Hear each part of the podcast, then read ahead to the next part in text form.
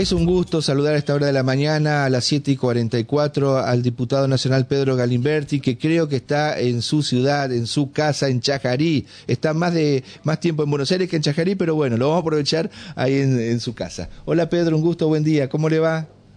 Buen día Javier, buenos días para la audiencia. Muy bien. ¿Cómo está el amanecer ahí en Chajarí? Eh, va a ser un día caluroso, muy caluroso. Está muy bien, ¿eh?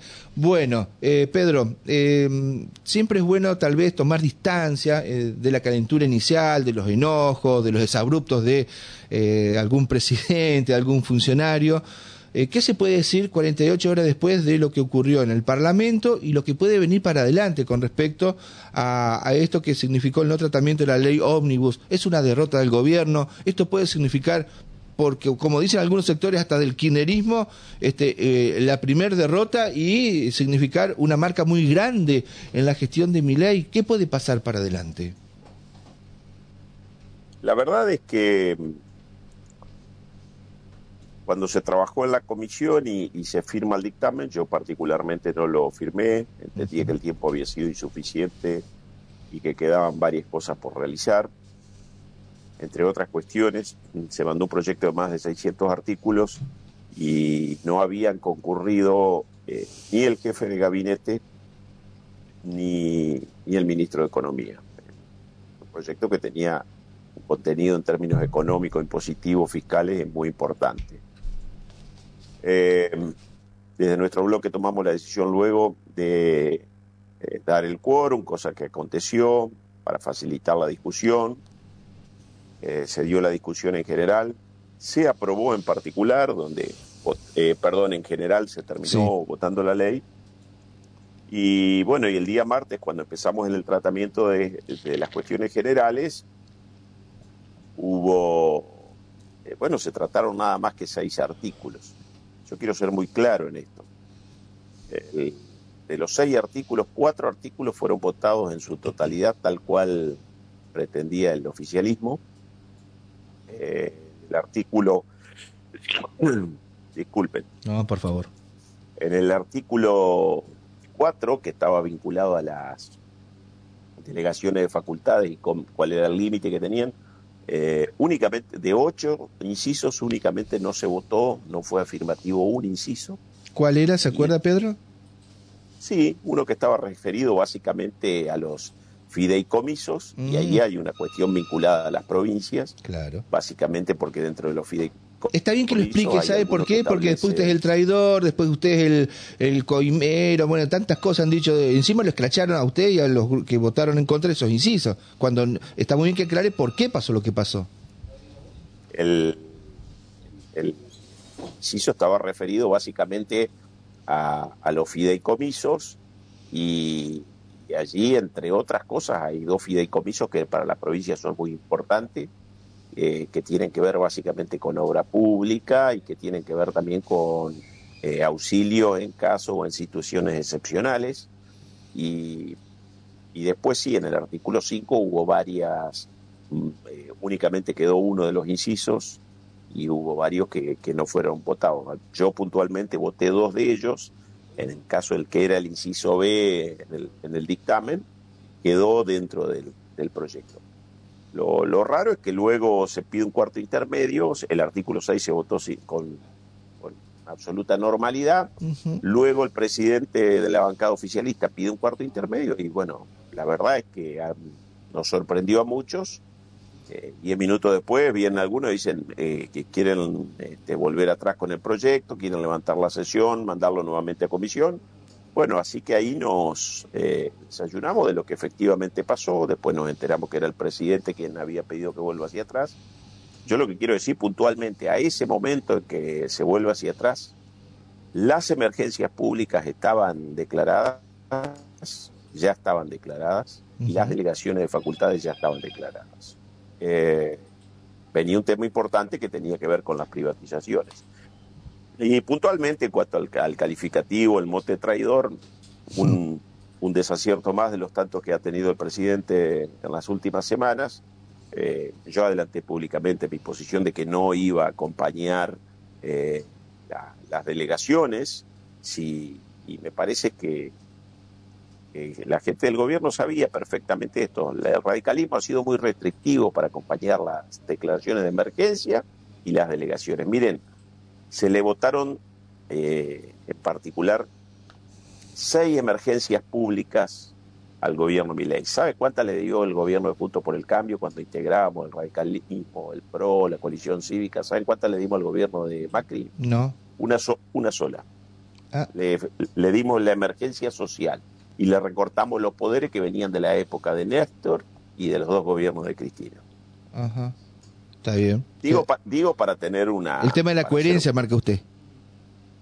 Sí, sí. Ayer escuchaba inclusive alguna diputada del PRO, Laura Alonso, cuando mm. se, votaba respecto a, emergencias y, facultades delegadas al, gobierno de, Alberto Fernández. Eh, lo que sucede en esta cuestión es que es muy fácil, yo digo, en esta época de política binaria, eh, del, por sí o por no, diría eh, Massa en el debate del balotaje, parece que hay que estar en un lado y en el otro. Y hay un montón de, de situaciones en las cuales eh, obviamente esa posición no, no es la que corresponde. ¿no? ¿Tiene miedo, Pedro, que eh, eh, ahora castiguen a las provincias? Dice, bueno, a los gobernadores que los tratan de ventajita, de eh, curreros, coimeros, de que tienen kioscos, bueno, todas las cosas que le están diciendo a ustedes por un lado y a los gobernadores, que puede haber una especie de sanción con el envío de fondos y que complique más la situación de las finanzas en las provincias, en especial la nuestra, la de Entre Ríos? Mire, eh, en principio el proyecto ha, vuelto a comisión, si bien ah, en el día de ayer salieron a decir que lo van a retirar, veremos a ver cómo se dan las circunstancias. Por otro lado, respecto a los temores, eh, la, coparticipación está establecida en la ley, está viniendo normalmente, lo que se han hecho es cortado lo que se conocen como las transferencias discrecionales. Un 98% las bajaron, ¿eh? Así de golpe. Sí, sí, por eso.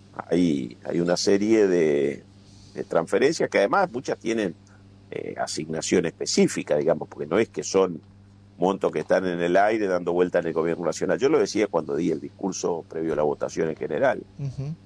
El equilibrio fiscal no solo es para la nación, porque dentro del Estado federal las provincias y los municipios también integran el Estado federal. Entonces advertimos que ahí hay una puja importante. Creo que se vienen dando algunas explicaciones. Miren, el día que nosotros arrancamos la sesión, terminó una reunión con los gobernadores después de las 14. A las 14 arrancábamos nosotros la, la, sesión, se, se, pospuso un poquito más y sabemos que ahí terminó una reunión con los gobernadores vinculado a esto es lo que era el impuesto país, ¿no? Claro. es un impuesto distorsivo también. Eh, que las provincias, algunas provincias estaban luchando por coparticipar pero que el gobierno del siete y medio lo subió al 17, lo aumentó el 133%. ¿no? Hay una, hay, hay, hay determinadas normas, tanto lo que era ese proyecto de ley, que ahora volvió a comisión, eh, el DNU, que está vigente, ahí hay ocho emergencias que están declaradas por el gobierno. Eh, digo para tener en cuenta, porque si no parece, claro, pues si no parece que no tienen nada, digo, tienen ocho emergencias. Y no les alcanza, ¿eh? parece ser, ¿no? es todo o nada. Sí, por eso, el por, sí o por no se ha impuesto. Y, y, los que se asustaban en algún momento ahora lo toman. Sí, los matices, los grises Hay un problema muy grave que es que no se ha tratado el presupuesto del 24. Claro. Por tanto, eh, el decreto 88 del gobierno del año 2023 recondujo el, el presupuesto, es decir, con la inflación que nosotros tenemos el año que viene, este año, perdón, probablemente dentro de cuatro meses, nos habremos eh, consumido, entre comillas, todo lo que teníamos previsto.